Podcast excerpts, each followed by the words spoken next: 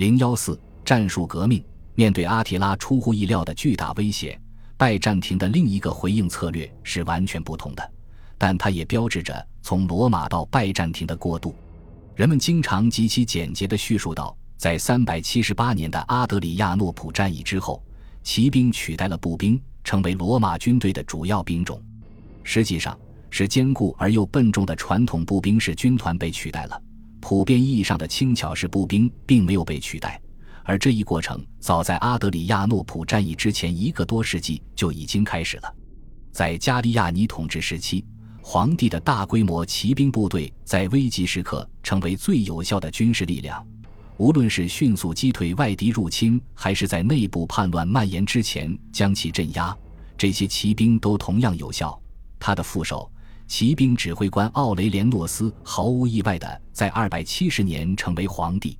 也是在阿德里亚诺普战役之前，君士坦丁统治时期，长期为帝国服务的具有野战属性的野战军被派遣到省级边境地区。与这些庞大而复杂的变化不同，战术的创造者和时机选择仍然是我们研究的主题。这种战术革命是非常直截了当的，因为找不到有效的方法来击败匈奴的步兵和骑兵，拜占庭人决定模仿匈奴的骑射手。增加一些盔甲，使士兵成为多面手，这可不是一件容易的事情。在草原狩猎和战争文化的环境中，草原民族对骑马和射箭技术的训导在童年早期就已开始，而缺少这种文化，就需要真正密集且持久的训练计划来弥补，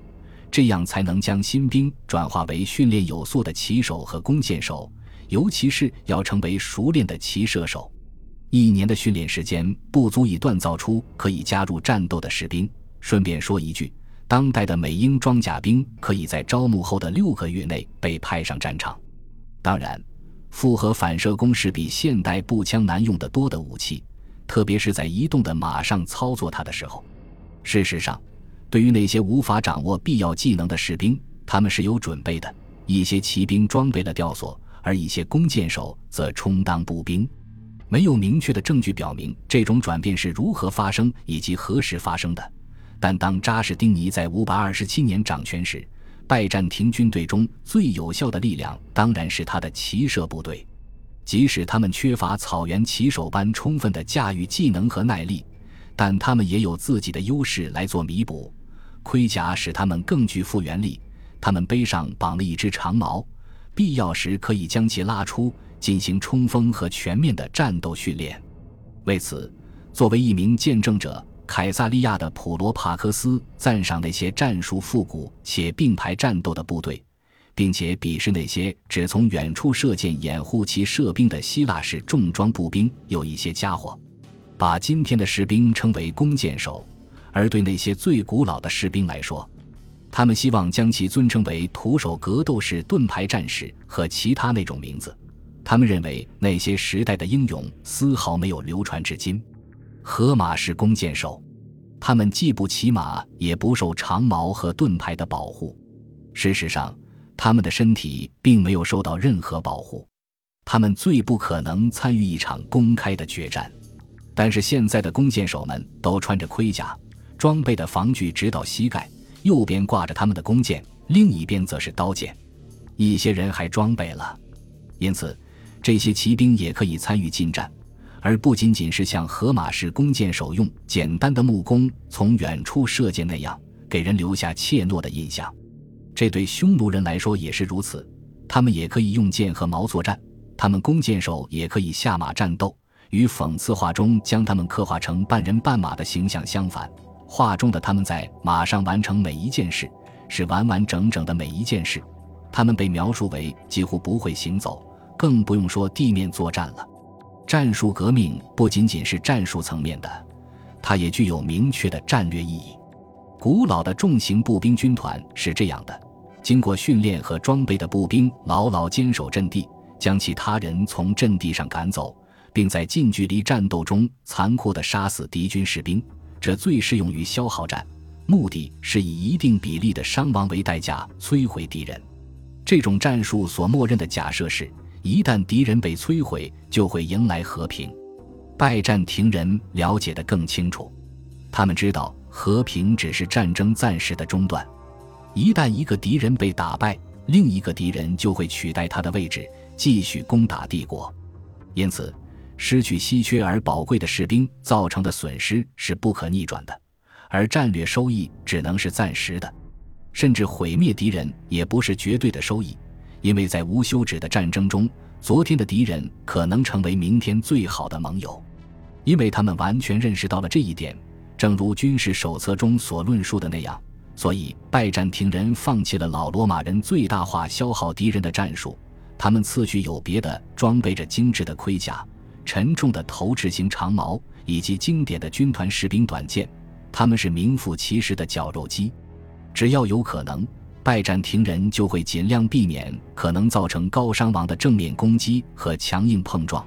而是依靠机动作战来对抗敌人，通过突袭进攻和伏击防御，通过围堵、迂回、包围及多种不同的方式来瓦解，而不是毁灭敌人，从而赢得胜利。因此，他们更喜欢机动灵活的骑兵，而不是步兵，因为骑兵更适合各种形式的调遣，至少在开阔的旷野是如此，而且通常可以在遭到压力下安全撤退，而不是被困到最后。因此。战术革命是一项重大的军事创新，并且超越了战术层面。除了攻城作战法和极罕见的诸如在崎岖的山脉和森林中发生的战斗方式没有改变，这些战场仍然是轻步兵的领域，就像今天的大多数情况一样。一方面，在进攻上，这种新的作战方法被很成功的应用于553年开始在北非对抗汪达尔人的扎什丁尼征服战争。以及之后在意大利对抗东哥特王国的战争，还有在五百四十年与萨珊波斯的新一轮战争中，尽管拜占庭的骑射部队在既幸运又有才华的阿纳斯塔西奥斯一世的带领下，已经参与了此前在五百零二年发动的战争。另一方面，在防守上，当阿瓦尔人赶到的时候，巨大的考验来了。这是继阿提拉匈奴之后第一个重要的草原势力。阿瓦尔人通常以亚洲内陆的蒙古族群为核心起源，可能是来自中国的柔然人。他们在向西迁移的过程中吸收了突厥人和其他民族。他们像阿提拉的匈奴人一样，都是骑射师，但装备着更精良的盔甲和长矛。此外，他们在战术上也取得了更多的成就，包括攻城战。在最重要的拜占庭军事手册战略中。有关于阿瓦尔人军事装备的特别解读，对于这部莫里斯的著作，我们将在第十一章中详细讨论。其中包含了历史上第一个关于马镫的参考文献，并描述了阿瓦尔式的各种拜占庭装备。也许是来自他们的中国祖先，阿瓦尔人获得了拜占庭人急切想复制的记忆，但是拜占庭人已经从匈奴人那里学习了剑术。这让他们与阿瓦尔人的战术等同或足够接近，但在这一点上存在很大的不同。阿瓦尔人可以在开阔的地带战斗，除非敌我人数悬殊或在非常潮湿的天气里，否则匈奴人不会这么做。公元五百五十七年，阿瓦尔人已经到达了位于里海北部的大草原和黑海北部的庞特草原之间的伏尔加边界。在五百五十八年或五百六十年的时候。在高加索阿兰人的协助下，阿瓦尔人派遣了一个使团前往君士坦丁堡。高加索阿兰人在拉扎卡，也是就现在的南格鲁吉亚附近，将使团介绍给拜占庭指挥官。当扎什丁尼获悉后，他传召阿瓦尔人的代表团前往君士坦丁堡。东罗马史家梅南都提到，一个名叫卡迪克的人被选为阿瓦尔人的第一位使节。当他来到王宫时，他告诉皇帝，最伟大和最强大的部落来了。阿瓦尔人是无敌的，可以轻易的粉碎并摧毁所有挡住他们道路的人。皇帝应该与他们结成联盟，享受他们的可靠保护，而且他们只会对罗马国家有好感，以换取罗马帝国最珍贵的礼物，即每年向其进贡并提供足以安身的肥沃土地。梅南豆接着写道：“扎什丁尼当时又年老又虚弱。”如果不是很快就去世了，那么他会粉碎并彻底摧毁他们；如果不是通过战争，那就通过智慧。梅南豆总结道：“既然不能打败他们，那么就选择另一条路。他的确这样做了，但只是一部分，因为拜占庭人虽然给了阿瓦尔人礼物，包括金子，但没有割让肥沃的土地，因此阿瓦尔人继续向西迁徙。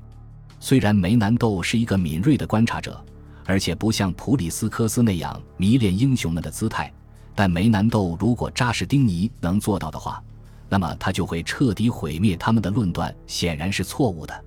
在那时，在阿瓦尔人居留地以西的大草原走廊上有突厥乌特里戈尔斯人和库特里戈尔斯人，他们定期威胁着克里米亚和黑海沿岸的拜占庭财产。在他们前面还有危险的斯拉夫安塔人，还有规模更为庞大的斯拉夫人正压向多瑙河边界，并渗透到希腊中部。阿瓦尔人确实在一代人之后成了帝国的巨大威胁，但在558年或560年，与所具有的治国理念相反，拜占庭人居然冒着巨大的军事风险，决定接受大规模伤亡的代价，彻底摧毁一个潜在的敌人。而这个潜在的敌人更可能很快变为他们潜在的盟友。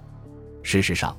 阿瓦尔人确实开始进攻、扫荡，使乌特里戈尔斯人、库特里戈尔斯人、安塔人和许多斯拉夫人屈服。当阿瓦尔人在大约公元580年向帝国进攻时，新的战术方式展示了威力。由于指挥而非战术原因，拜占庭在皇帝莫里斯的率领下开始节节败退。但在五百九十年前后，其射手组成的强大拜占庭军队成功的击退了阿瓦尔人。本集播放完毕，感谢您的收听，喜欢请订阅加关注，主页有更多精彩内容。